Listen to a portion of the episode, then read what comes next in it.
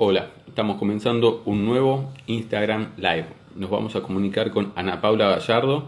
Estamos terminando la tanda en la radio por aire y ya como estamos sincronizando los tiempos de la radio con el Instagram, ustedes que están en Instagram nos tienen que esperar unos segunditos hasta que sincronicemos.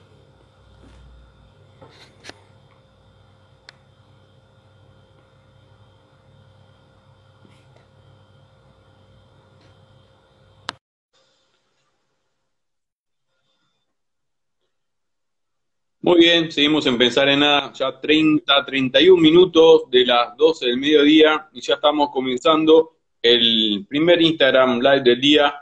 Ya está, la vemos a partida a Ana Paula.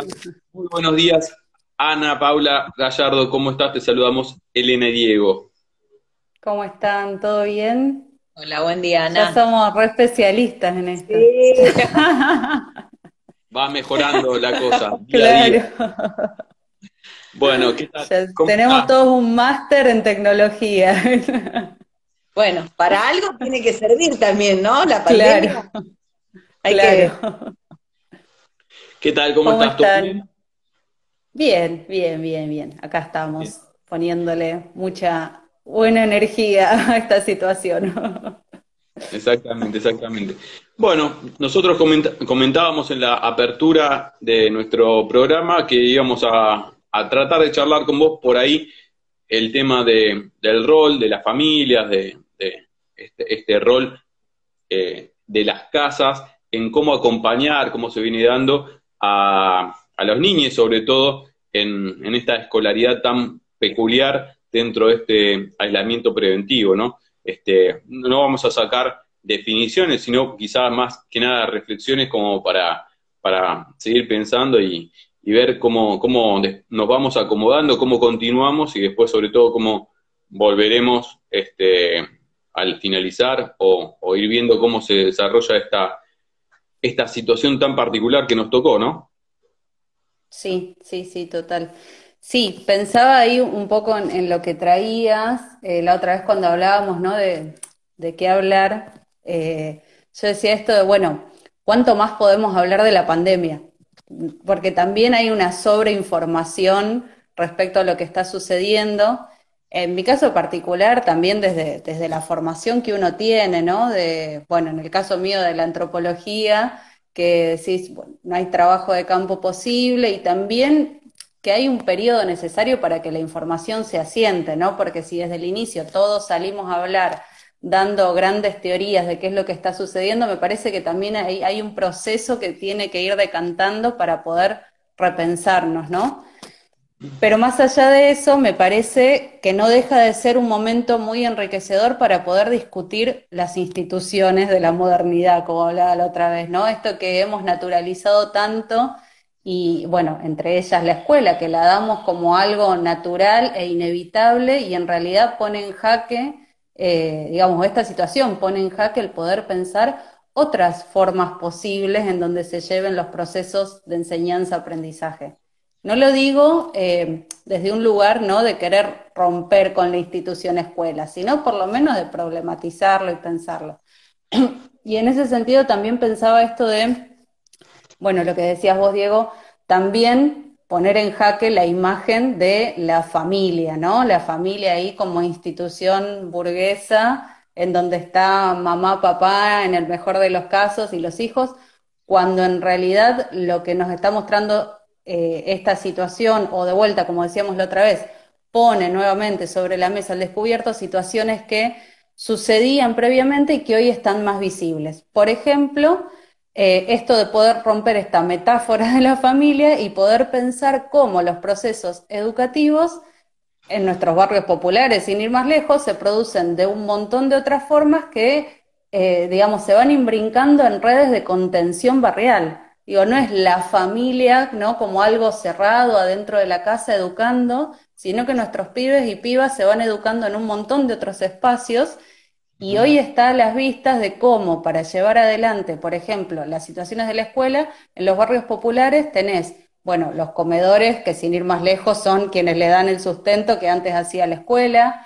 Eh, en esos mismos comedores, cómo se van pensando múltiples estrategias para que nuestros estudiantes puedan acceder al material. Yo, no sé si ustedes están en conocimiento, pero esto se ha desarrollado en un montón de, barrios, ¿no? Esto de, bueno, buscar o juntar, seguir juntándose entre algunos para estudiar, buscar el material o, eh, digamos, quien, si se quiere una figura barrial importante, ir a la escuela para poder tener el material, para después divulgarlo.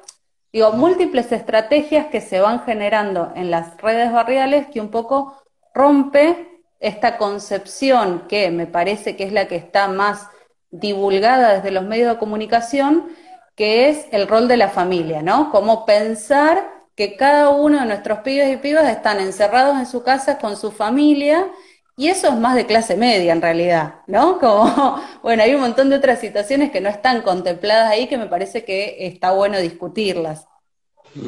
Sí, eh, sí, sobre todo, este, bueno, justamente en el bloque de actualidad estábamos hablando un poco de, algunas notas que surgieron en estas últimas 48 horas y hablábamos un poco de, que quizá está un poco romantizado la, política, sobre todo este, lo, limpio y puro de la, de la política, pero con esto que decís está claro también que, los medios de comunicación instalan esta idea, ¿no? De, también lo romántico de la, de la familia y falta ahí seguir este, desarticulando algunas ideas, ¿no? Porque eh, es como que queda muy disociada la, realidad que nos plantean los medios de comunicación este, y, lo que hay en, los barrios, ¿no? Esta idea de la familia.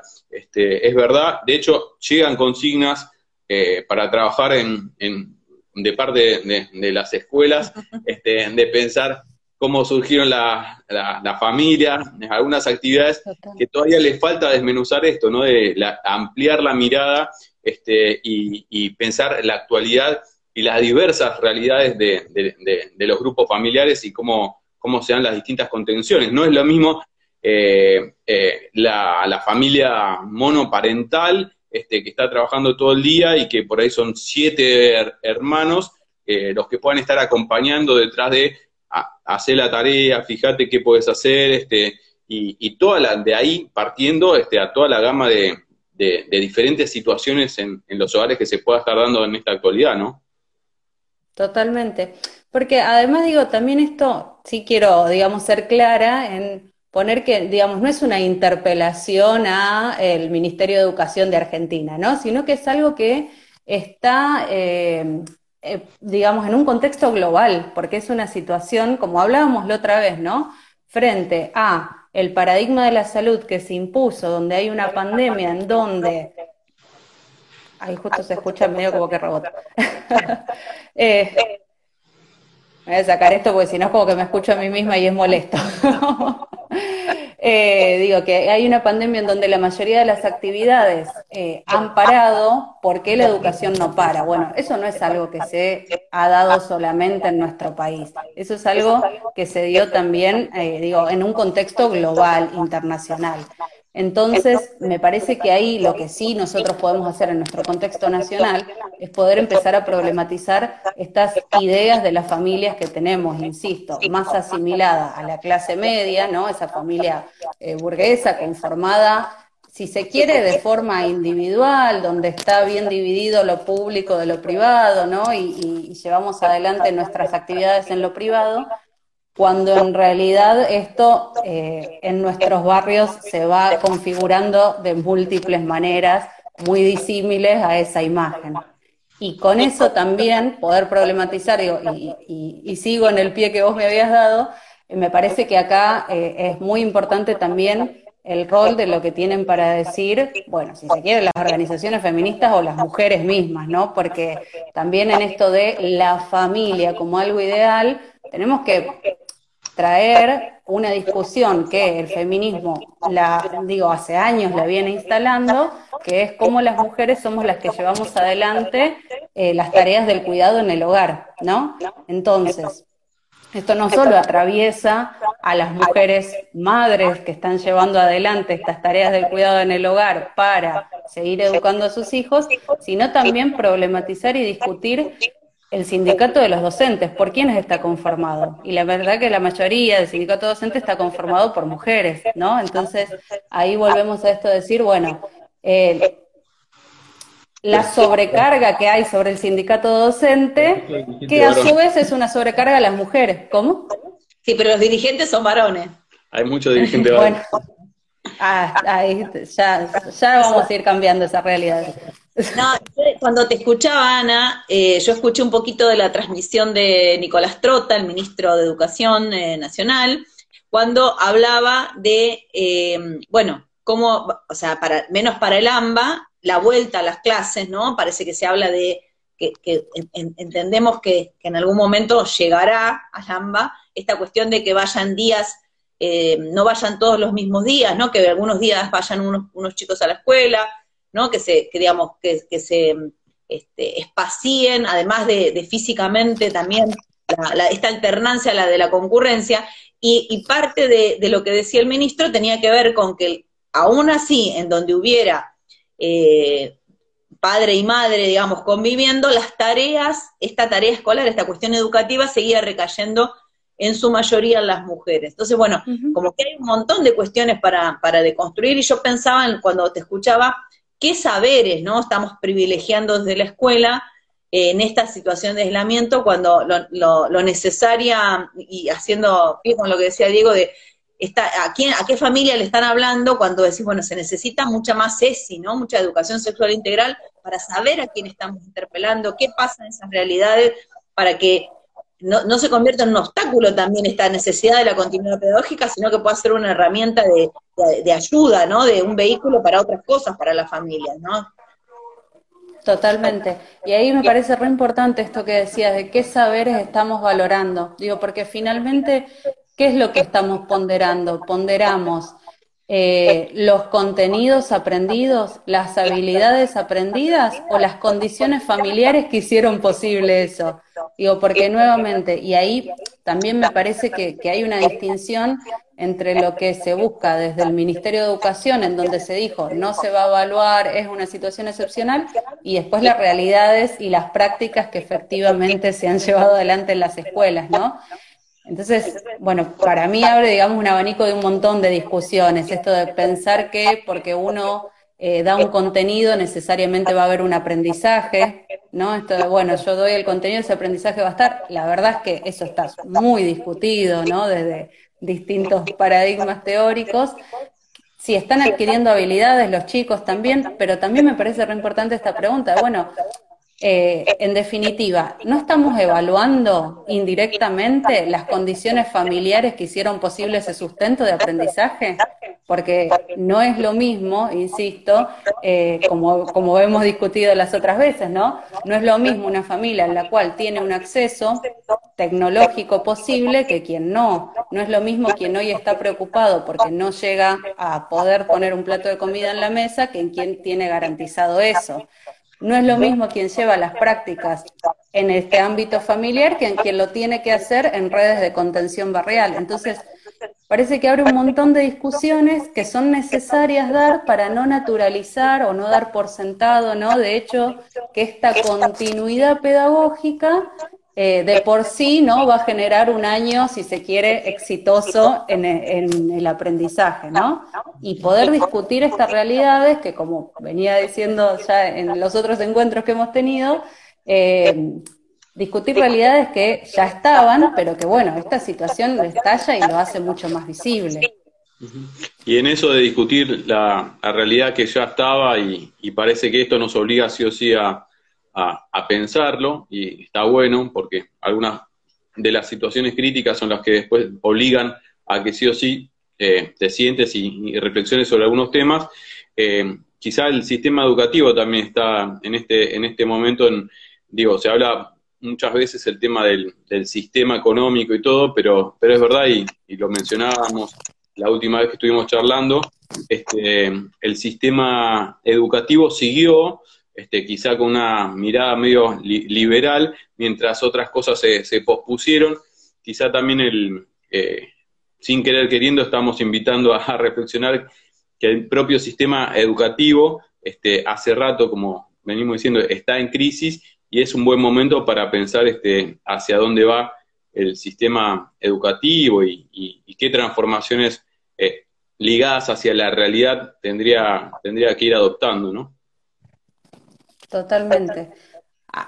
Ahí, eh, voy, digo, sí siento algo que, también venimos discutiendo con, con, algunos compañeros y compañeras, como decía, esto que está inscrito en un contexto más global, que, no es algo que ha sucedido solo en nuestro país, no es un, digo, una discusión a las decisiones tomadas ¿no? por, por nuestros políticos, sino que es algo más global que también es poder discutir la mercantilización de la educación, ¿no? Digo, también hay, eh, vamos a decirle, negociados por detrás la educación, plataformas, demás soportes educativos que están eh, hoy y digamos, muy metidos en todo lo que es el sistema educativo, que hacen que esto también haya continuado, que no se haya discutido, en la, no continuación, eh, la no continuación no sé si sería una palabra, la no continuidad de, del sistema educativo, que también es repensarlo al revés, ¿no?